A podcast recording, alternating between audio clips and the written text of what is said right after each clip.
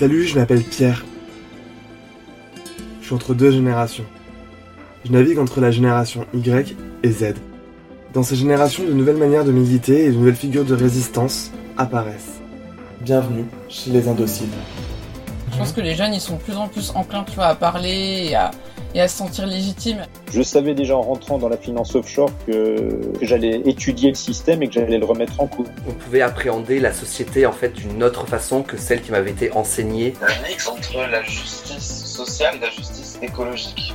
Que, bah, tu vas venir, tu vas te former, tu vas, tu vas faire quelque chose et on va t'expliquer très vite que ce que tu fais c'est politique. On pourrait vraiment sensibiliser les utilisateurs à ces questions-là et on pourrait même peut-être leur faire changer leur pratique. Maintenant c'est à nous de continuer le combat.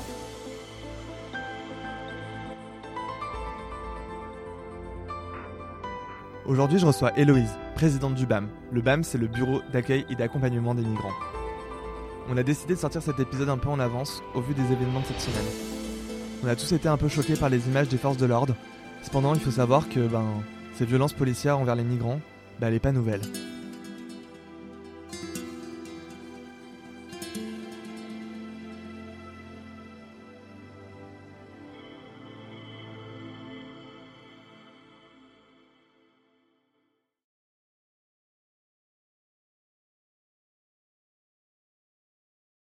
Salut Héloïse. Salut. Comment tu vas? Bah écoute, aujourd'hui c'est un peu le stress et l'angoisse euh, parce que euh, il y a eu une attaque au couteau dans Paris euh, devant Charlie Hebdo. Et nous, on a une permanence à asile ce soir et on est un peu inquiet à savoir est-ce qu'on la maintient ou pas au vu du nombre de forces de police qu'il y a partout dans Paris. D'accord, est-ce que tu peux du coup te présenter? Ah pardon. En Non mais t'inquiète. Est-ce que tu peux te présenter euh, en deux minutes avec quatre choses originales sur toi? Euh, quelque chose original sur moi, mais tu sais, moi je suis pas quelqu'un de très original en vrai. hein. Je suis. Euh, les choses originales. euh, Ah oui, si mes camarades du BAM te diront que je suis une spécialiste du pouce sur les, sur les messages privés et que j'en fais plein même la nuit quand je dors. Euh, ce qui est vrai, certifié. Que je suis un peu une boumeuse et que en plus j'en joue pour comme ça pas avoir à me fader le travail. J'aime pas ça. enfin, pas travailler. Hein. mais- J'aime pas le, tout ce qui est tout ça, là, la technologie. Ça me, je préfère les vrais humains, tout ça. Euh, Qu'est-ce qu'il y a d'autre euh, Que je suis une fille d'expatriés et que j'ai vu euh, comment il était facile pour moi de rentrer dans plein de pays. Parce que mes parents, mon père occupait un poste relativement important dans une banque et combien on me demandait très peu de papiers finalement et donc j'ai pu faire la différence assez rapidement quand on rentrait en France et que je voyais des gens faire des queues énormes et à qui on demandait des tonnes et des tonnes et des tonnes de paperasse pour entrer sur le territoire. Donc c'est là où tu vois bien la différence entre deux classes qui existent entre les gens. Quoi d'autre Euh, bah, Mon originalité, c'est peut-être que je suis hyper fière de, d'avoir créé le BAM. C'est ça mon originalité. Mon originalité, elle est dans l'organisation euh, à laquelle j'ai participé à la création. D'accord. Et euh, donc du coup, tu es présidente du BAM. Est-ce que tu peux nous en dire plus sur les missions du BAM Alors, le BAM, ça pour objet, donc c'est le Bureau d'accueil et d'accompagnement des migrants, il a pour objet de euh, défendre les intérêts des migrants et de leur soutien. L'idée, c'est de se dire que euh, on met toutes nos compétences en commun, avec ou sans papier, pour apporter une aide la plus complète possible à des personnes qui sont sans doute les plus précaires possibles. Au BAM, quand on dit migrants, on parle des sans-papiers, mais on parle aussi des demandeurs d'asile ou des personnes ayant obtenu le statut de réfugié ou la protection subsidiaire, c'est-à-dire toute personne en situation de migration.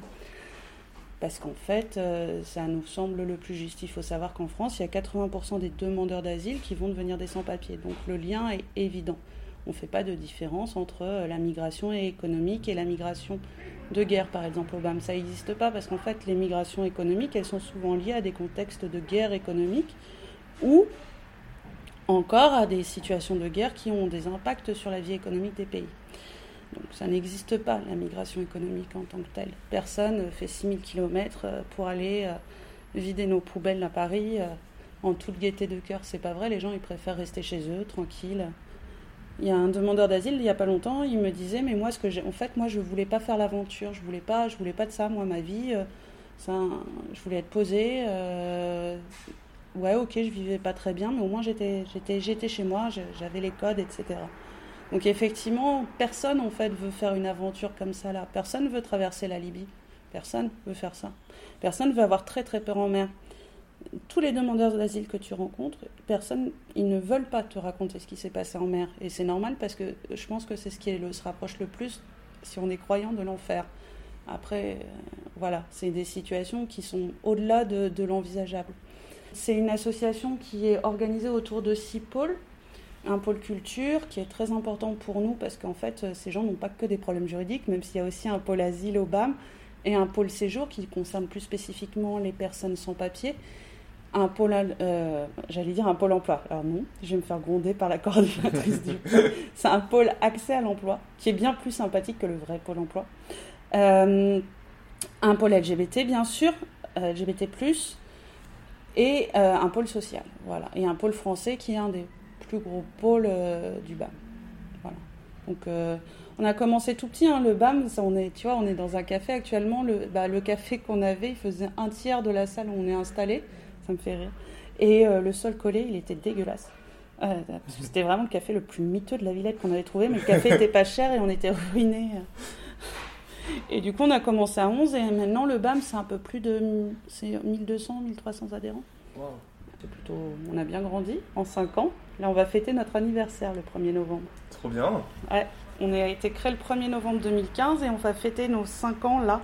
Je suis aussi fils d'expatrié, donc, euh, parce que mon père était militaire, donc je vois exactement ce que tu veux dire quand tu parles de, de l'entrée dans un pays et la galère pour les autres personnes en fait, d'entrer dans, dans, un autre pays finalement. Et euh, du coup, c'est à ce moment-là que tu es sorti de ce, qu'on appelle, de ce que j'appelle la docilité, c'est-à-dire le, cadre, la conformité et de décider d'entrer en lutte quelque part? Non, moi, je suis, moi, bah, ma petite originalité, c'est que moi, je viens d'une famille de militants. Donc, c'est, enfin, mon frère était, j'ai 10 ans de différence d'âge avec mon frère, et mon frère était un, un militant étudiant. Euh, je veux dire, il a été euh, vice-président de l'AMNEF et tout ça. Donc, je suis tombée dedans quand j'étais petite. C'est pour ça que j'ai pas beaucoup de, de, de enfin, c'est assez facile, tu vois. Ça a été facile euh, d'organiser, enfin, de monter des organes, etc. C'est pas, c'est pas quelque chose de compliqué. Enfin, ça a été compliqué, mais c'est pas quelque chose que je ne connais pas en tout cas. Euh, mais euh, du coup, je me suis aussi beaucoup détachée de son héritage, mais c'est intéressant. Bah chez moi, mon, mon père, c'est un militant gaulliste, et du coup, c'était assez drôle. Il avait, c'est une des premières cartes du RPR, donc si tu veux, j'avais un frère au scalp, et, et, et bah, c'était le, c'était le journal télé tous les soirs à table, et c'est comme ça que ça m'a formée. Et, et ensuite, bah, j'ai fait un lycée dans ce qu'on peut très chic euh, près de Versailles qui s'appelait Blanche de Castille. Autant dire pour que la, jeune LGBTQI, que j'étais euh, au moment du Pax, eh oui, je suis vieille. ça a été un peu compliqué. Euh, mais du coup, c'est là où tu t'apprends à te former, tu apprends à comment donner des coups, comment recevoir. Parce que le militantisme, c'est ça, c'est aussi c'est une bonne grosse dose d'éducation populaire et de baston, parce que sinon, ça n'existe pas en fait, en vrai. Si tu si tu pas là pour un, essayer de transmettre ce que tu veux transmettre et, et deux, euh, être prêt à beaucoup de sacrifices ou voilà, pour, pour y arriver, bah, tu, tu, tu, joues pas à ça en fait, tu fais pas ça. Premier track, je les ai écrits à 17 ans, euh, j'étais présidente d'Orga à 18, euh, j'avais une, enfin, je participais à une Orga étudiante à Nanterre, j'ai appris à faire des élections universitaires, enfin c'était marrant. On m'a appris et beaucoup répété quand j'étais jeune militante, ce que je recommence pas trop parce que enfin c'est pas un truc à recommander, c'est aussi une génération qui nous a un peu transmis ça, qui était tais-toi, écoute, apprends et ensuite tu parleras. Bon, c'est une forme d'éducation militante un peu hardcore, mais qui avait aussi un peu son charme, c'est-à-dire qu'effectivement avant de avant de enfin savoir se taire, c'est quand même le premier truc euh, qui est euh, pas forcément dans le cadre d'une expression au sein d'une organisation, etc. Mais savoir se taire et recevoir la parole de l'autre, c'est quand même pas si mal en fait. Alors c'est marrant parce que du coup je parle beaucoup maintenant, je parle pour le BAM tout le temps, mais savoir se taire et écouter vraiment la personne, pour le coup c'est quelque chose que j'ai appris dans mes années de militance à la fac et qui, est, qui me reste pour mes entretiens et tout ça. Hum, c'était intéressant. Du coup, la question des migrants, tu l'as rencontré avec le, euh, avec le fait que tu sois expatrié, mais tu l'as, tu t'en es, tu te l'as approprié, enfin approprié, tu l'as développé. voilà, je, je, retire le mot approprié, c'est vraiment tu l'as développé quand Non. et à quel moment c'était vraiment interrogé? Non, mais on peut revenir sur cette question d'appropriation. Moi, je je m'approprie pas le combat des migrants, en fait. Moi, j'ai pas, je suis blonde, j'ai les yeux bleus, enfin, plus, ar- plus archétype à rien que moi, tu fais pas, tu vois. Clairement, mon frère, mon frère me surnomme Eva Braun, tu vois, c'est pour te donner une idée. Ouais, je vois. Mm. Sympa. On a des relations cordiales. Non, mais c'est, c'est, plus pour physique qu'autre chose. Mais, Ouais. mais tu vois, il y a un truc comme ça. Il y a un truc, je suis blonde, j'ai les yeux bleus. Enfin, techniquement, je passe partout. J'ai presque 40 ans. On, m'appelle madame. Enfin, j'ai pas de soucis. On me tutoie pas quand je parle à, à- à- à la police. Quand je prends ma grosse voix de bourgeoise un peu énervée, bah, du coup, on me dit pardon et excusez-moi. Donc voilà, c'est, c'est, c'est- on n'a pas, je peux pas m'approprier leur, euh, ce qu'ils ont vécu parce que je l'ai pas vécu en fait. Et euh, par contre, ce qui, ce qui, ce qu'on peut avoir en commun, c'est qu'on va être très en colère contre notre gouvernement. Et, ça, par contre, j'en fais mon combat, c'est-à-dire de dire, eh ben, écoutez, oui, j'ai pas vécu ça, mais moi, je suis la présidente, je suis la présidente d'une orga de soutien et de migrants où il y a des élections tous les ans et je m'approprie pas un combat. En fait, si je suis réélue, c'est parce que je le porte ce combat qui est de dire, on veut l'accueil pour tous, immédiatement, pas dans 50 ans, pas dans 30 Non, maintenant. On a les moyens de le faire et donc on- c'est très, c'est très simple le BAM. C'est, on va te dire, on n'est pas des grands. En fait, en vrai, ça me fait rire parce que tout le temps on dit le BAM, ouais, très à gauche, tout ça, très. En fait, nous on est extrêmement pragmatique. On va te dire, mais pourquoi l'allocation demandeur d'asile elle est plus faible que le RSA Pourquoi quand tu es étranger, tu devrais vivre avec moins que quand un Français? Hmm. je comprends pas. Donc ton minimum, parce que le, R- le RSA c'est une aide. Donc euh, pourquoi quand l'aide elle est moins importante en fonction de là où tu viens? C'est bizarre quand même. En fait, tous les deux sont précaires, donc c'est pas une question de position de classe dans, le cadre économique, c'est une question de, bah, de là où tu viens. Et donc euh, moi je vois pas trop la différence entre deux précaires, un dont un serait au RSA et un autre qui aurait l'ADA, je comprends pas. Et pourquoi quand tu es sans papier, tu n'as pas droit au RSA alors que quand tu vas travailler, tu vas cotiser pour des retraites que tu verras jamais. Moi, je comprends pas. Moi, je comprends pas en fait pourquoi. hum, En, fait, ça part d'un, juste d'un constat qui est de dire bah pourquoi ça, ça se passe comme ça? Et en fait, c'est le début, je pense, du militantisme. C'est de dire bah tiens, moi, je comprends pas pourquoi c'est comme ça. Pourquoi tu me, pourquoi euh, t'es es capable de regarder euh, un migrant et de lui dire retourne chez toi, mais en fait, euh, tu sais pas, ça se trouve, il est chez lui, le mec, en fait. Il a des papiers depuis 25 ans, qu'est-ce que tu racontes? Il, est il a la nationalité française. Comment tu peux dire, enfin, retourne chez toi de où Il est chez lui. Hmm. Euh, en fait, vraiment, ma question favorite, c'est pourquoi C'est genre, et du coup, quand je comprends pas et que je trouve pas ça logique, ça me fait bugger. Et après, quand je bug, bah, soit je suis très très en colère, soit du coup, je lis plein de trucs et du coup, ça me rend encore plus en colère. et je lis, j'écoute et tout ça, et je parle à des gens, et du coup, je suis là, genre, mais en fait, euh, mais en fait, c'est pas logique. Et comme c'est pas logique, comme c'est pas logique la politique du gouvernement français de soumettre l'aide au développement au contrôle des flux migratoires. Donc en fait, tu dis vous ne contrôlez pas laisser les flux migratoires, donc tu abaisses l'aide au développement, mais en abaissant l'aide au développement, en fait, tu suscites encore plus de misère économique, donc les gens vont de fait plus bouger. Bah c'est pas logique. Bah, avec toutes les critiques qu'on peut avoir sur l'aide au développement, etc. derrière, mais en fait, il y a un truc c'est pas c'est ubuesque. Et moi j'aime pas les, les situations. J'aime beaucoup l'humour par l'absurde mais juste l'humour quoi. Moi ce que je trouve intéressant c'est souvent on demande aux gens pourquoi ils s'engagent. Moi j'ai envie de dire mais pourquoi on nous demande à nous pourquoi on s'engage? Pourquoi on ne demande pas aux autres pourquoi ils s'engagent pas en fait? C'est trop facile de dire de dire tout le temps aux gens qui s'engagent pourquoi vous engagez? Ben, en fait euh, c'est moi j'aime pas trop le concept de normalité mais en fait c'est c'est quand même euh, bizarre de pas le faire tu vois? Je suis totalement d'accord avec toi. Justement, c'est ce qui, ce qui me surprend là, dans cette nouvelle génération dans laquelle tu es et moi je suis et les plus jeunes que moi sont, c'est que finalement c'est devenu presque normal maintenant. C'est-à-dire que oui, c'est du militantisme, c'est beaucoup sur internet, c'est peu dans des assos et c'est vraiment dans des individualités, mais ça l'est quand même beaucoup plus, je trouve, maintenant, chez les jeunes que ça pouvait l'être il y a 10-15 ans euh, dans, euh, en- dans la masse de population. Après, j'ai probablement un prisme. Je pense, ouais, mais en fait, je pense que ce qui, c'est- ce qui est différent, c'est que les jeunes avant étaient, euh, enfin, ce qu'on appelle les jeunes, donc en gros les Mm. moins de 25 ans. Ce qui est d'ailleurs pas, pas ma génération maintenant, c'est bien dommage. Euh, mais les, moi je fais partie de cette génération qui a commencé aussi à, à refuser le fait d'être euh, idéologiquement ou, ouais, idéologiquement surtout, mais aussi de manière organisationnelle, rattaché à un parti politique.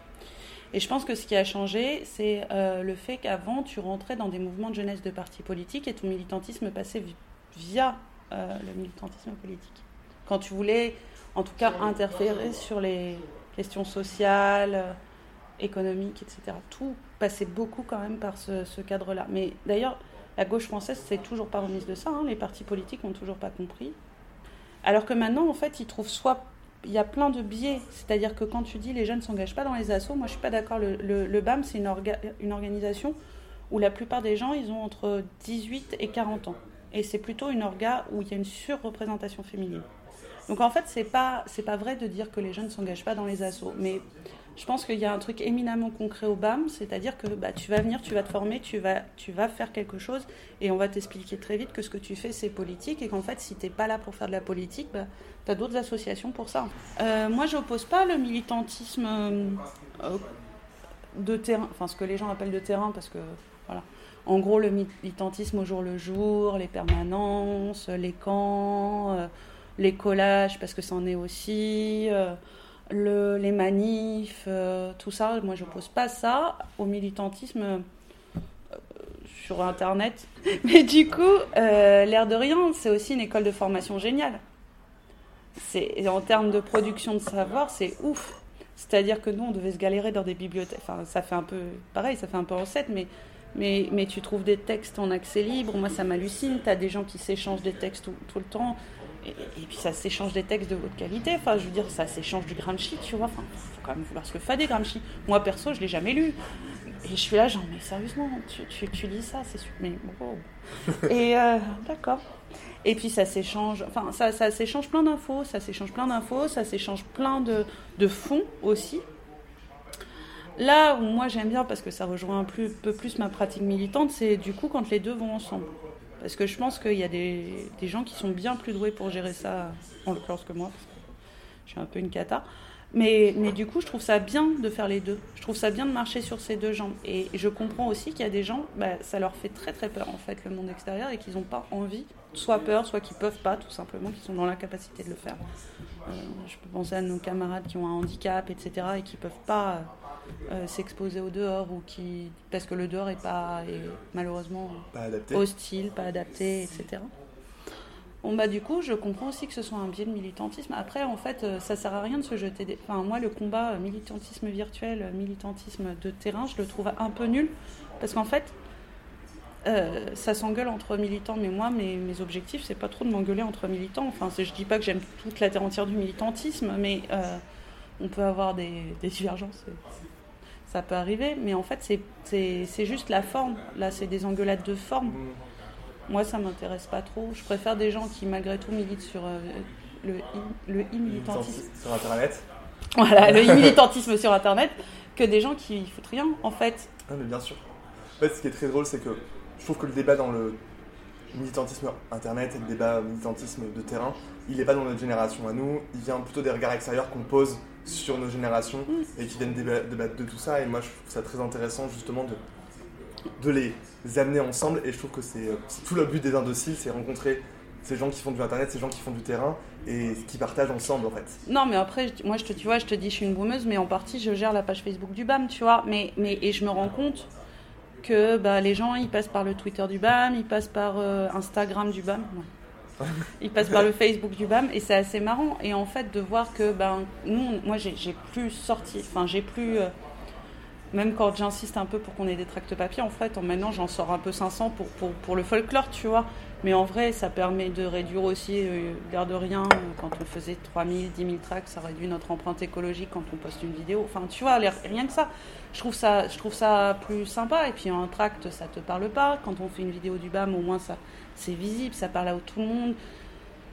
Ça va plus vite, les gens euh, ils peuvent l'avoir dans les transports en commun, euh, tu te fais pas afficher parce que tu le sors euh, dans des contextes où c'est pas forcément adéquat. Enfin, du coup, moi je trouve ça top en fait. Ça, ça, ça nous offre une perspective de plus. Pourquoi on se passerait d'une perspective de plus? Ils ont raison. Moi j'aime bien, hein, les- souvent il- dans le combat politique, il faut être euh, opportuniste au bon sens du terme. Pourquoi tu gâcherais un biais ou de communication? Ça c'est idiot. Mhm. Autant te servir de tout, surtout quand c'est à peu près gratuit, même s'ils se gavent sur nos données, tu vois. Non, mais, un autre débat, mais totalement, je suis totalement d'accord avec toi. mais tu vois, il y a un truc de bon, ok, on, on voit le jeu, ben, se servons-nous de ce jeu-là. Moi ça, me- moi, ça me convient hein, de faire venir euh, 2000 ou 3000 personnes au bal du BAM. euh, Parlons-en. Juste en mettant un truc sur internet, tu vois, je trouve ça trop fort même. Je suis là, genre, waouh. Parlons-en du bal du BAM, parce que moi, c'est un- une des actions qui m'a une des qui m'a le plus touché. C'était ce 14 juillet, euh, Le 13. ce 13 juillet. Le bal des migrants se tient le 13 juillet. C'est ce, c'est ce doigt d'honneur, j'ai envie de dire, à ce qu'on attend de qui doit faire partie de la République et qui fait partie de la République et qui n'a pas le droit de célébrer la, fête, nationale. Et justement, euh, comment ça vous est venu à l'esprit en fait? Tu sais, le BAM, le, le bal des migrants, c'est un peu l'exemple du BAM. Le bal des migrants, c'est né d'une discussion entre militants autour d'un coin de table. Je disais, mais qu'est-ce qu'on pourrait faire fin juillet? Et puis, qu'est-ce qu'il y a fin juillet? Comment on pourrait se réapproprier des codes? Et puis, papati, et puis patata. Et puis, on, sais, on tournait autour, ça réfléchissait. Et puis, on était là, ouais, en même temps, on ferait bien une fête. Et ça serait ça. Parce que nous, on aime bien faire la fête. Nous, on considère la fête, c'est politique. Donc, on y va. Et puis en même temps, on voudrait que ce soit une fête, mais on voudrait que ce soit en extérieur, parce que c'était aussi où les migrants commençaient à être repoussés en dehors de, de- de- du centre parisien. Euh, Qu'est-ce qu'on pourrait faire là-dessus? Et puis on s'est dit, tiens, il y a le...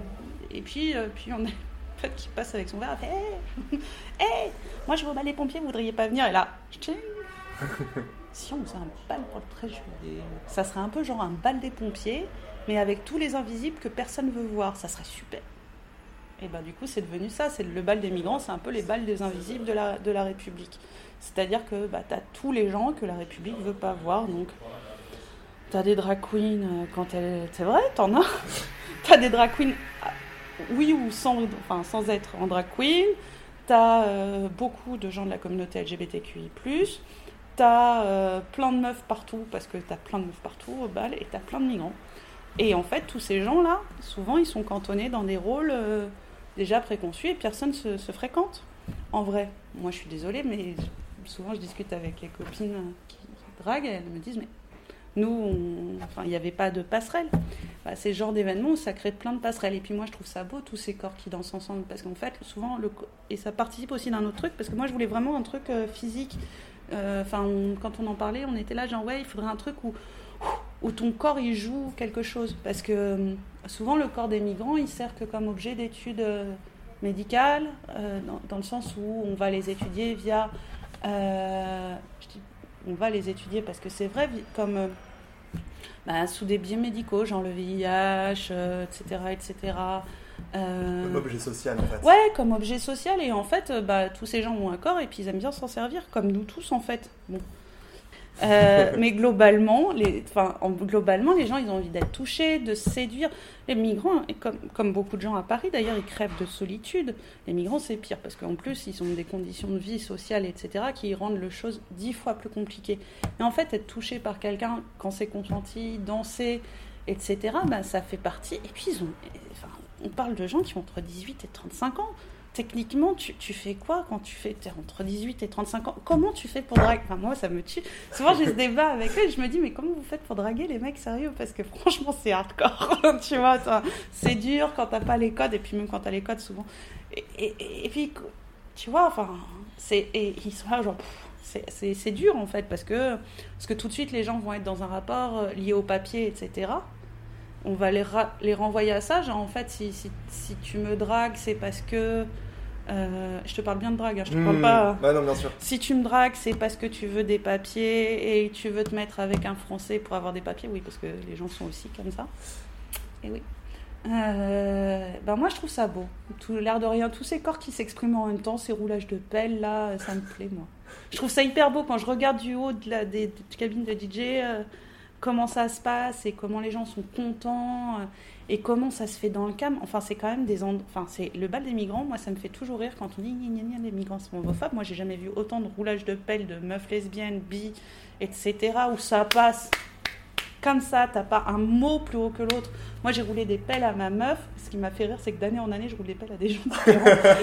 Et non, mais c'est vrai, c'est drôle. Donc, l'année d'avant, j'ai roulé un- des pelles à un mec. L'année d'après, tu sais, ils me voient. Bon, cette- au moins là, j'ai duré, j'ai fait sur la durée, c'est bien. Mais du coup, ils étaient là, genre. Et ce qui me fait rire, c'est chaque fois, t'as ce truc, ce moment où les gens lèvent la tête. Tu sais, ils sont là, genre les gens que je vois en permanence, ils sont là, hum. et ça rebaisse la tête, genre tout est normal. Et moi j'aime bien, je trouve ça chouette. C'est qui les homophobes dans ces cas-là? C'est qui les gens qui font des réflexions sur ta vie privée? Bah en tout cas, il est pas c'est pas au bal, hein. Ah Non, ça c'est sûr. Enfin, moi je sais que ça fait depuis, depuis que vous l'avez lancé, donc ça doit faire 3 ans, que je viens chaque année et que je suis là chaque année. Et c'est vraiment euh, un moment de fête, de célébration. C'est un moment que je trouve intense et magique. Ouais, c'est gracieux. Et c'est gracieux. Et je pense que vous avez donné ce que, un truc, c'est vraiment, enfin, danser c'est résister quoi. Et puis il y a un autre truc aussi, c'est que moi, je, tu vois, j'ai, je, maintenant je sors moins, mais avant je sortais pas mal et je me, des fois je m'ennuie en soirée. Je suis là, genre, c'est chiant. Enfin, moi, désolé, mais la Artec, au bout d'un moment, j'en peux plus, tu vois. Moi, j'ai envie de danser sur Dalida. Stop Non, mais tu vois, t'as un truc, et sur Maître Gims, moi, t'as- il y a des discussions avec les DJ euh, à chaque fois, genre. Cette année, c'est moi qui me suis, je m'en suis occupée, on a trop rigolé. J'étais, non, mais nous, on est plutôt. euh, nous, on est plutôt Maître Gims. C'était à Ah Nous, on aime bien, ça fait comme jamais, tout ça là. Mais t'as un truc comme ça, t'as un truc aussi de. Bah, on a tous les codes du bal pop.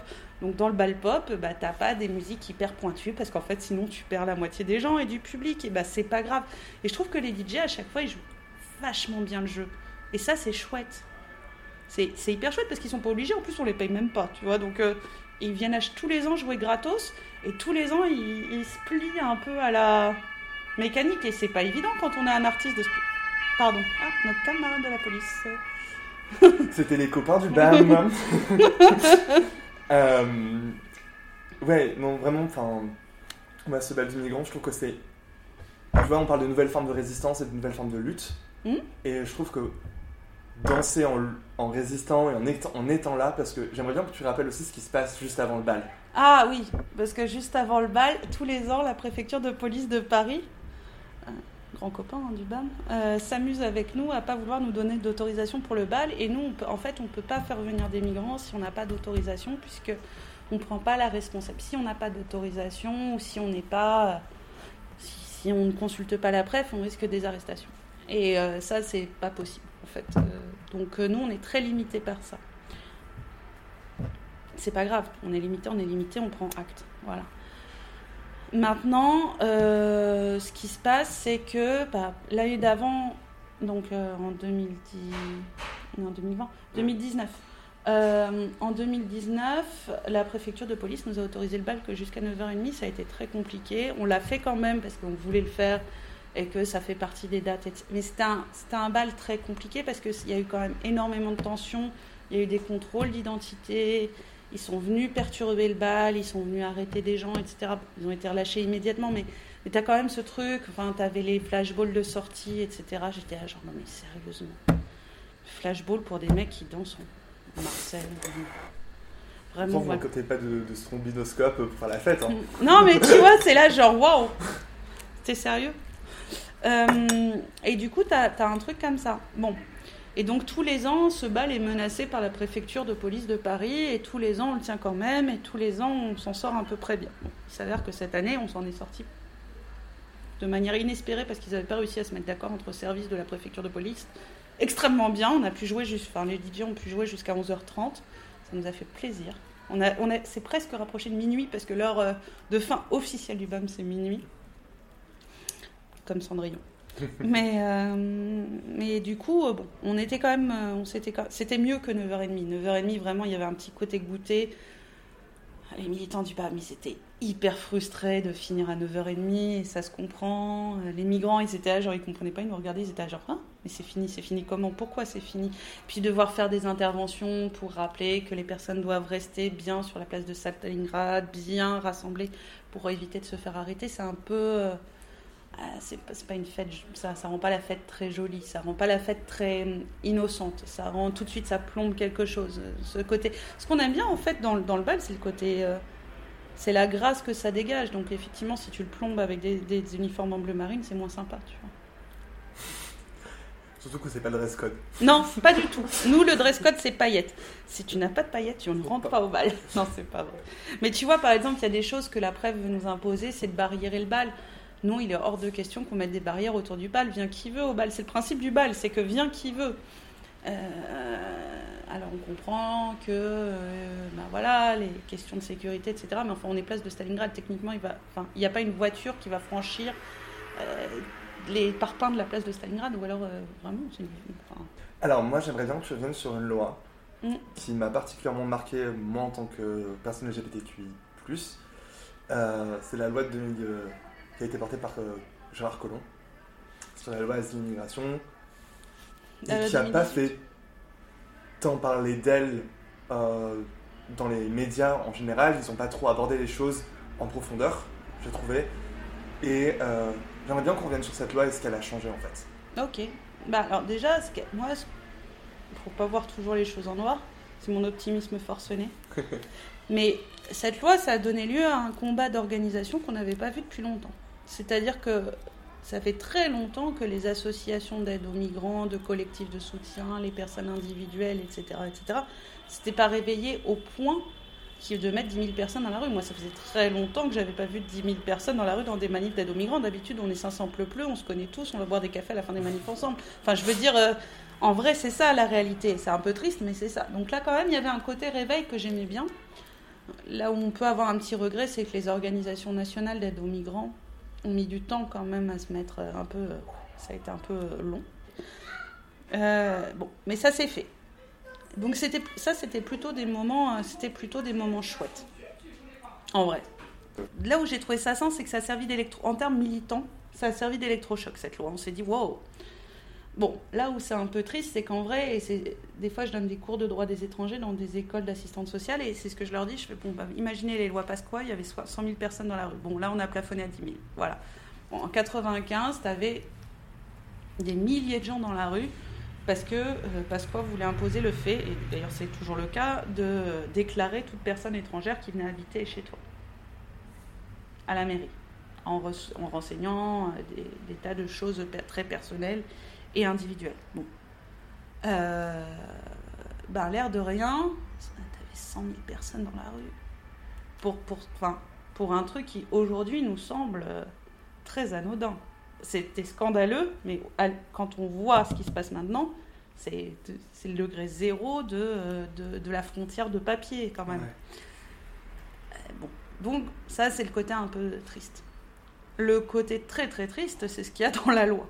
Ça, c'est horrible parce que concrètement, cette loi, elle a permis d'augmenter la durée en centre de rétention administratif, euh, en centre de rétention administratif, oui, Est-ce que tu veux expliquer ce que c'est qu'un centre de rétention administrative ah bah, j'y j'y viens. Une, un CRA, donc un centre de rétention administratif, c'est une prison pour étrangers.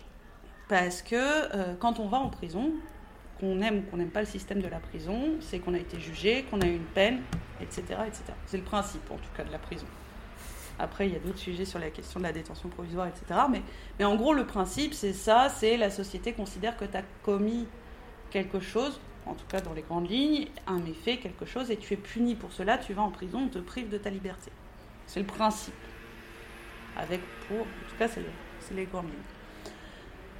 Le CRA, c'est donc une prison pour étrangers. Donc le seul tort des personnes qui sont en CRA, c'est d'être entrées en, situation irrégulière sur le territoire français. Donc elles n'ont pas commis un préjudice à la société, ou alors la société considère que le préjudice, c'est qu'elle soit présente sur le territoire. C'est ça qui est intéressant à voir avec le CRA. Donc c'est une prison pour étrangers, avec tous les codes de la prison. Donc il y a des parloirs en centre de rétention administratif. Donc on va dire zone d'accueil, mais c'est un parloir, c'est-à-dire que tu n'as pas le droit d'aller et venir librement dans la prison. Moi, quand je vais rendre visite en CRA à des gens, on me maintient dans une petite salle. Voilà, on me demande ma carte d'identité à l'entrée, etc., etc. Je ne peux pas me déplacer librement dans le centre de rétention administratif. Donc c'est une prison. La personne ne peut pas recevoir d'objets venant de l'extérieur, normalement. Ok? La personne euh, n'a pas le droit à son téléphone portable, smartphone. Tu vois, tu as un smartphone, j'en ai un aussi. Et ben, quand tu arrives dans un centre de rétention administratif, on t'enlève ton smartphone. De l'intérêt toujours d'avoir des téléphones Nokia tout pourris à refourguer. Si vous avez des téléphones Nokia tout pourris, le BAM est intéressé. c'est vrai, non mais en vrai. En vrai, voilà, on, fera l'appel au don à la on fin. veut des Nokia Et tout on veut les Nokia 3310 tout pourris, on les prend, que- donnez-les au BAM, ils en ont besoin, genre vieux, Avec- vieux téléphones pourris. Avec les chargeurs, parce que Avec les chargeurs. oui, on n'aura plus de. pourquoi, pourquoi, on- pourquoi pas de smartphone? Parce qu'il y a une vraie raison en fait à pourquoi pas de smartphone, c'est parce qu'un smartphone, ça prend des photos. Et donc, dans un, dans un CRA, tu ne peux pas prendre des photos des installations. D'accord? Et peut-être que si les gens pouvaient prendre des photos des installations, ils pourraient par exemple renseigner le fait et informer les gens sur euh, le fait qu'il- des les conditions de, de- de rétention. Donc on- en, en CRA, on parle de rétention, on ne parle pas de détention. Mais la, la limite est assez proche. Donc en fait, avec tous les éléments que je te donne, le seul tort des personnes qui sont présentes en CRA, c'est d'avoir un jour rencontré des forces de police qui leur ont dit, vous, administrativement, vous n'êtes pas sur règle sur le territoire français. On va donc vous placer en rétention, donc on va en gros vous priver de votre liberté, parce que c'est des lieux privatifs de liberté. Tu sors pas d'un CRA. Il y en a deux à Paris, il y a Vincennes et Ménil-Lamelot. Alors quand on dit Ménil-Lamelot comme ça, ça parle pas grand monde, sauf aux gens qui ont un jour habité la banlieue. Le Ménil-Lamelot, c'est en gros le CRA qui est juste à côté de Roissy. Ok, donc c'est en gros pour faciliter les expulsions. Ok Donc, je trouve ça assez vicelard, efficace mais vicelard, d'avoir mis un centre de rétention collé à un aéroport. Mais là où c'est encore pire, c'est qu'il y a une des zones d'attente dans le dit aéroport et que cette zone d'attente n'est séparée du tribunal que d'une porte. Donc en fait, tu es en zone d'attente, tu vas passer. Les zones d'attente, c'est les zones temporaires où on t'autorise ou pas à rentrer sur le territoire français. C'est genre, tu arrives à Roissy, tu arrives d'un pays, euh, voilà, Mhm. t'as- je sais pas, tu arrives d'Afghanistan, même s'il y aura peu de chances qu'ils passent par Roissy. mais on- Voilà, pour la démonstration, on va t'attraper parce que euh, pour diverses raisons, tu n'auras pas présenté de visa régulier, etc., etc. On va te placer en zone d'attente jusqu'à ce qu'en gros on statue sur le fait que tu puisses rentrer sur le territoire. C'est des zones de non-droit, les zones d'attente. On parle des CRA, mais les zones d'attente, c'est vraiment la catastrophe. Il y a, y a hum, une association qui intervient en zone d'attente et qui fait un rapport tous les ans sur les zones d'attente qu'il faut lire, qui s'appelle l'association s'appelle ANAFE, et vraiment faut lire son rapport parce que tout ce que la France peut concevoir de pire en termes de brimade, de, de- de quasi-torture, etc., se retrouve en zone d'attente. Il faut savoir qu'il y a des bébés en zone d'attente, des enfants qui ont six mois qui passent par les zones d'attente. Mais en CRA, c'est pareil, hein, il y a des bébés, ça dérange personne. Enfin, tout le monde dit Ah, Trump a enfermé euh, des enfants mexicains. Oui, bon, bienvenue en France, les gars, en fait. Nous aussi, on enferme des enfants, en fait, ça pose pas de problème. Parce que c'est une réalité. En France, actuellement, il y a des enfants qui sont dans des prisons pour étrangers et dans des zones d'attente. Et bien ça, enfin, moi je me demande, je reviens à ma question favorite qui est pourquoi? Pourquoi tu fais ça? Alors, il y a une réponse qui est déjà donnée par les autorités de notre propre pays qui est dit c'est pour c'est la politique de dissuasion. C'est même théorisé. C'est de dire qu'on va tellement traumatiser les gens qui vont arriver sur le territoire que ça va empêcher les autres de venir. Mais moi, si ça ressemble pas un peu à un principe de, de- de torture ou de... Je me demande ce que c'est en fait. Donc en gros, tu prends un individu, tu lui mets des claques dans la figure jusqu'à ce qu'il n'en puisse plus pour bien faire comprendre aux autres qu'ils vont prendre des claques s'ils viennent. C'est ça l'idée. C'est de l'intimidation. Oui, bien sûr, c'est pire que de l'intimidation. Là, on est quand même sur un. Et puis, c'est fait au niveau. Enfin, je veux dire, on parle des individus qui font ça, tout le monde est là, c'est scandaleux, etc. Quand on parle d'individus, mais au niveau d'un État, qu'est-ce que c'est? Du coup, là, on va dire c'est une politique migratoire. Mais en fait, ça reste toujours la même chose. Le fondement reste le même, c'est-à-dire que c'est un dominant qui opprime un dominé. Mais ce que les gens arrivent à voir au niveau des individus, ils ont du mal à le voir au niveau d'un État. Mais pourtant, c'est là où il est le plus visible et c'est là où il fait le plus de dégâts. Parce que là, il fait des dégâts sur des milliers de personnes. Malheureusement, quand ça arrive à quelqu'un, je suis vraiment désolée pour lui, mais c'est une personne. Là, on parle d'une industrie. On parle d'une. Enfin, voilà. On travaille à la chaîne en fait. Mais bien sûr, il y a un côté. Mais c'est pas pour rien que j'utilise. Enfin, il y a, il y a une industrie de l'exp- de de l'expulsion en France. Ça fait vivre des sociétés entières. Ça fait vivre Air France, les expulsions. Ça fait vivre euh, Sodexo, qui fournit des repas dans les centres d'héber- dans les le craint. dans les CRA. Ça fait vivre euh, des sociétés d'armement, ça fait vivre euh, les sociétés de renseignement, ça fait vivre Bouygues, par exemple, qui construit les centres de rétention, etc. Donc il y a quand même une industrie de l'expulsion. Et du coup, cette loi, elle a fortifié euh, la. Enfin, la, Renforcée. elle a renforcé euh, ce qui se passait dans les CRA, Mm. la possibilité de détenir les. De détenir les enfin, de- Bah, en retenir gros, elle a gens. allongé les durées de rétention. Voilà. Ok. Donc maintenant, on peut euh, être retenu. Donc la règle, c'est 90 jours. Donc c'est long, 90 jours. hein, c'est 3 mois. 3 mois dans ta vie, c'est très très long. Regarde comment les gens étaient en PLS au bout de trois semaines de confinement, chez eux, dans leur confort habituel, etc. Non, mais parce qu'il y a ça. Moi, j'ai vécu avec des copains parisiens qui étaient à je n'en peux plus. Je te dis, oui, bon, bah écoute, ça va. Hein Doucement, non Oui, voilà, tranquille. Enfin, moi, j'ai très bien, enfin, j'ai le bonheur d'avoir vécu mon, mon confinement dans un 50 mètres carrés, à deux, euh, avec un, un extérieur, enfin, tu vois, sans balcon, mais avec une ouverture sur l'extérieur, où d'ailleurs j'ai constaté de nombreuses violences policières dans le 18e arrondissement. Enfin, bon, bref, passons, autre sujet. Mais toujours est-il qu'il y a quand même ce truc de se dire, euh, oui, voilà, tranquille, en fait, on n'est pas sur les mêmes rapports. Et ne pas se rendre compte de ça, c'est quand même un peu scandaleux, tu vois, c'est un peu genre. Mais le truc étant, c'est pour, pour revenir euh, à cette loi, donc trois mois. Trois mois, ça, ça, en trois mois, euh, des enfants peuvent naître. Non, mais parce qu'il faut avoir conscience de ça. C'est-à-dire qu'il y a des gens qui sont entrés en CRA, ils n'ont pas vu mourir leurs parents, pas vu naître leurs enfants. Enfin, il y a ça. Ils savent même pas des fois que leurs parents sont morts parce que euh, pour cause de téléphone euh, absent. Donc tu fais quoi? C'est ça la réalité. Trois mois, c'est pas euh, 48 heures de garde à vue. C'est pas ouh là là, j'étais bourré, on m'a amené au poste pour une vérification d'identité et ça a duré 4 heures et ça j'étais au bout de ma vie. Non, trois mois. Trois mois qui peuvent aller jusqu'à 120 jours. Très très long, 120 jours. 4 mois et demi. Il faut, il faut, enfin, faut se rendre compte de ce que ça fait 4 mois et demi. 3 mois, c'est, souvent les peines qu'on inflige aux délinquants, à la délinquance, enfin, ce qui est considéré comme de la délinquance mineure. Donc t'im- t'imagines que 3 mois de privation de liberté, c'est hardcore, hein vraiment. Et ben en France, on fait ça. Et on fait des lois pour dire il- faut allonger ces durées de rétention. Déjà, ça partait mal. On dit aussi la retenue administrative, elle va passer donc quand, on, quand un étranger est arrêté et que la police pense qu'elle n'a pas qu'il est irrégulier sur le territoire français, il est amené au commissariat de police où il va faire une retenue, ce qu'on appelle une retenue administrative. Avant, cette retenue administrative, elle était de 16 heures. Maintenant, elle est alignée sur le régime de la garde à vue, elle est de 24 heures. C'est très long, 24 heures. Parce que je rappelle que le seul tort de la personne, C'est d'être présent sur le territoire. et donc d'avoir un problème administratif. Pas un problème autre que celui d'administratif. Il n'a juste pas son titre de séjour. Il n'a pas commis de délit, il n'a pas commis de crime, il n'a rien fait. Il n'a juste pas de papelard.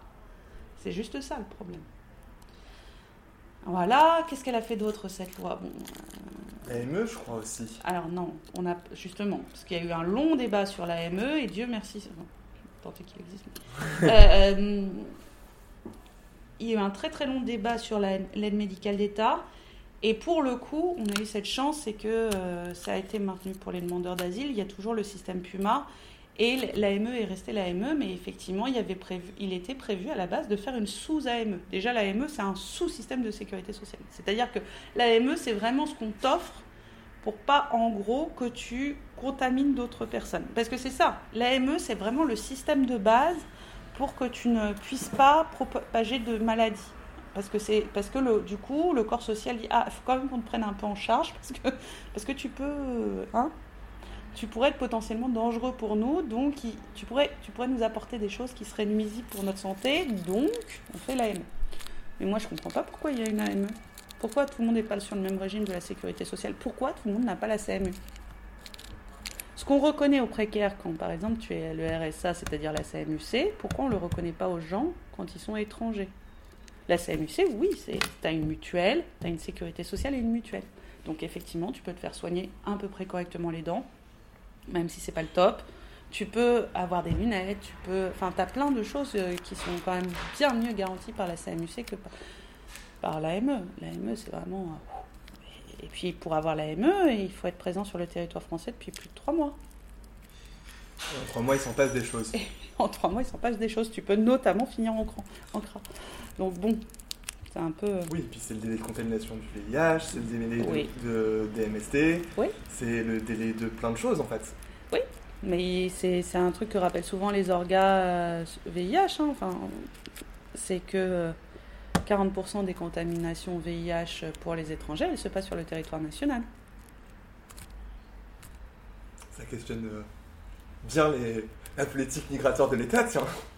Bah, de toute façon, mais on parlait des CRA, mais par exemple, la politique de santé publique en CRA, elle est scandaleuse. Pourquoi on a maintenu des gens au centre de rétention administrative pendant les temps du Covid? Je veux dire, il a fallu 50... Enfin, J'exagère un peu parce que c'est mon côté un peu... Ouais. Mais il a fallu je ne sais combien de référés pour faire sortir des gens de centre de rétention administrative alors qu'il y avait une pandémie. J'étais agent.